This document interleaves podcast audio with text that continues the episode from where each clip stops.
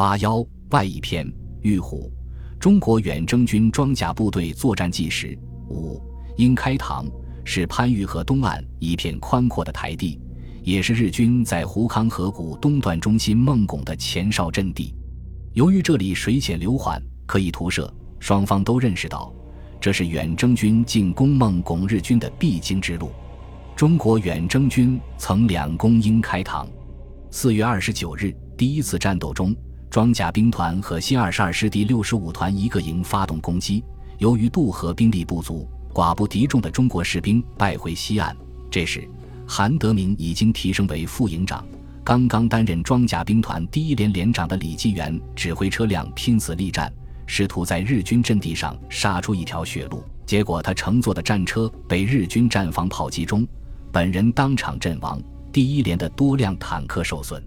五月三日晚。为了打开通道，布朗上校亲自指挥了第二次进攻。他调动了五十七辆 M 三和 M 四战车，地面由理查德·波兰中尉指挥进攻，自己则乘坐一架 L 五炮兵校射飞机，直接飞在战场上方，协调装甲兵和步兵的配合。L 五步哨式炮兵校射飞机，解放军早期也曾使用过。英开膛的战场地势开阔。河面上被日军破坏的桥梁隐约可见，这样的战斗，双方意图都很明确，无可隐瞒。隔河遥遥相对的两军，让人想起古代战争中的军阵。美军参战老兵贝克尔忠实回忆，他们的谢尔曼坦克在前方安装了一副很像推土机铲刀的破障器，一辆辆远征军的坦克谨慎而小心地劈开低坡上的植被。在河岸的几处同时开始渡河，从望远镜望出去，场面颇为壮观。当我们爬上对岸的时候，多兰中尉下令所有坦克调整位置，整个进攻阵线摆成了一个巨大的楔形。从坦克的前望镜中望去，对面绵延半英里的台地清晰可见，毫无遮掩。这里原来显然曾生长过茂密的树丛，如今。却只有不到膝盖高的大象草，顶端一片被焚烧后的焦黑。台地尽头是暗青色的丛林，日军就在那里等待着我们。炮击一直在持续，配合作战的轰炸机也频频对日军投下炸弹。多兰中尉下令，进攻开始了。与我们想象中美军多怕死不同，在这次进攻中，几辆美军驾驶的谢尔曼坦克冲在最前面。因为他们是最熟悉这些车辆的人员，战斗力最强，对多兰中尉的命令理解的也最准确。中国军人驾驶的坦克紧随其后。日军的战术十分明确，就是坚决贯彻近战的原则，把中国军队放进自己的阵地再开火。这大概是因为战车的机动能力太强，日军很难在中国军队突击的重点目标前预先部署足够的部队。由美军少尉帕西驾驶，代号安的谢尔曼坦克率先压响了一颗反坦克地雷，一条履带被炸断，一名日军跳上他的坦克，试图把一颗磁性雷固定在上面。就在此时，另一辆代号东京有限公司的谢尔曼坦克及时赶到，用机枪准确地把这名日军从车上打了下来。一名姓叶的中士射击极为准确。把炮弹直接打进了一门日军四十七毫米战防炮的炮膛里，赢得耳机里的一片喝彩。代号东京有限公司的坦克车长是克劳福德，他的坦克参加了第一次英开膛之战，并且中了十二发炮弹。日军的四十七毫米反坦克炮无法击穿谢尔曼坦克的装甲。他始终认为，第一次攻击的失败和当时天气不好。空军无法提供有力支援有关。第二次进攻，远征军部队终于在河对岸站住了脚。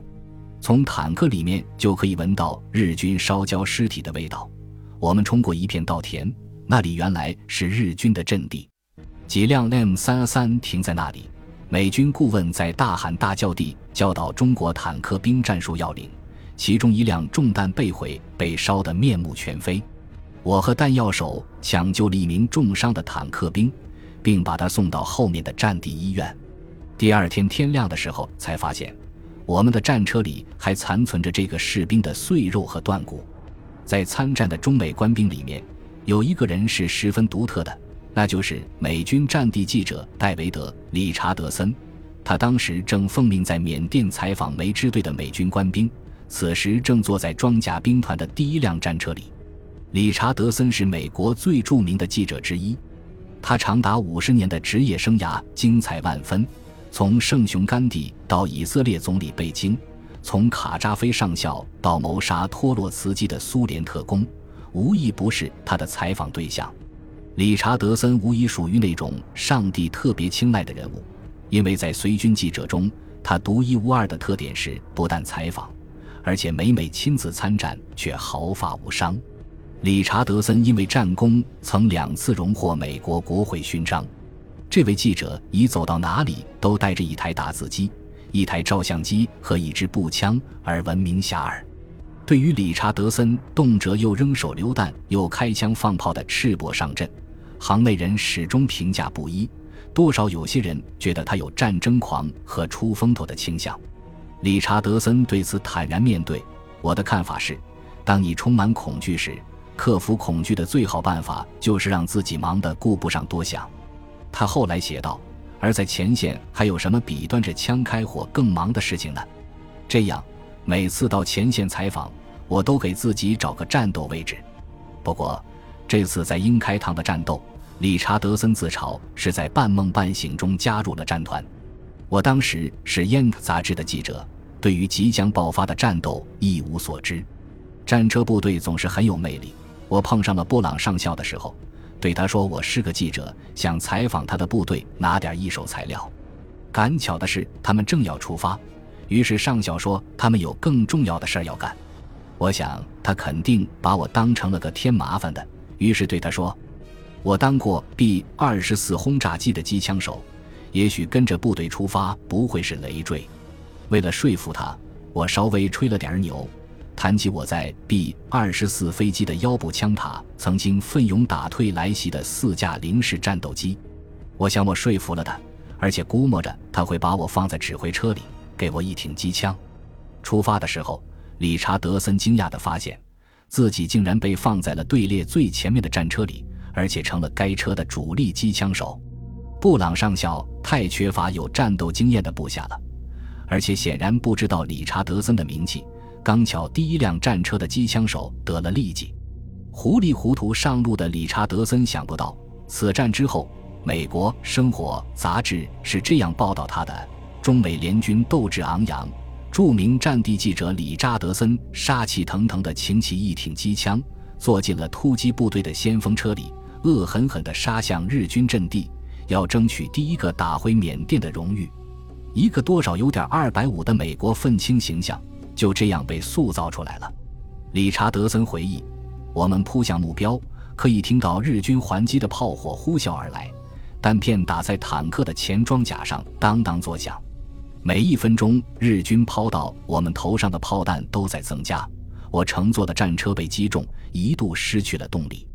战友试图重新启动战车的时候，我扣动扳机，带着无法控制的颤抖，对准日军阵地猛烈扫射。”打短点射，短点射！有人对我大声喊：“是车里的战友，顺着敌人打来的弹道还击。”如果你看到一片橘红的闪光，那肯定是日本人的战防炮，这个威胁最大。先打他！我开始对着那些闪光的地方开火。这可不是个容易的活儿，因为我们在高速移动，而我的视野在前望镜中极窄。现在我明白别的坦克手为何都戴着口罩和手套了。因为这该死的坦克设计有问题，向后抛出的弹壳接二连三地打在我的身上，而且烫得吓人。公平地说，我当时已经被射击的火焰晃花了眼，根本不能确认目标。不过，我这通盲目射击显然声势骇人，以至于正在半空中 L 五飞机上担任协调的布朗上校在耳机里困惑地问道：“第一辆车的机枪手是哪个小子？”他后来对我在这次战斗中的评价不低，因为这通猛扫虽然多半什么也没打着，但对面的日本兵真没有几个敢在这种准确的弹雨中把脑袋伸出来。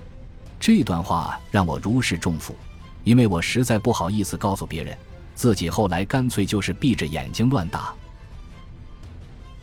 本集播放完毕，感谢您的收听，喜欢请订阅加关注，主页有更多精彩内容。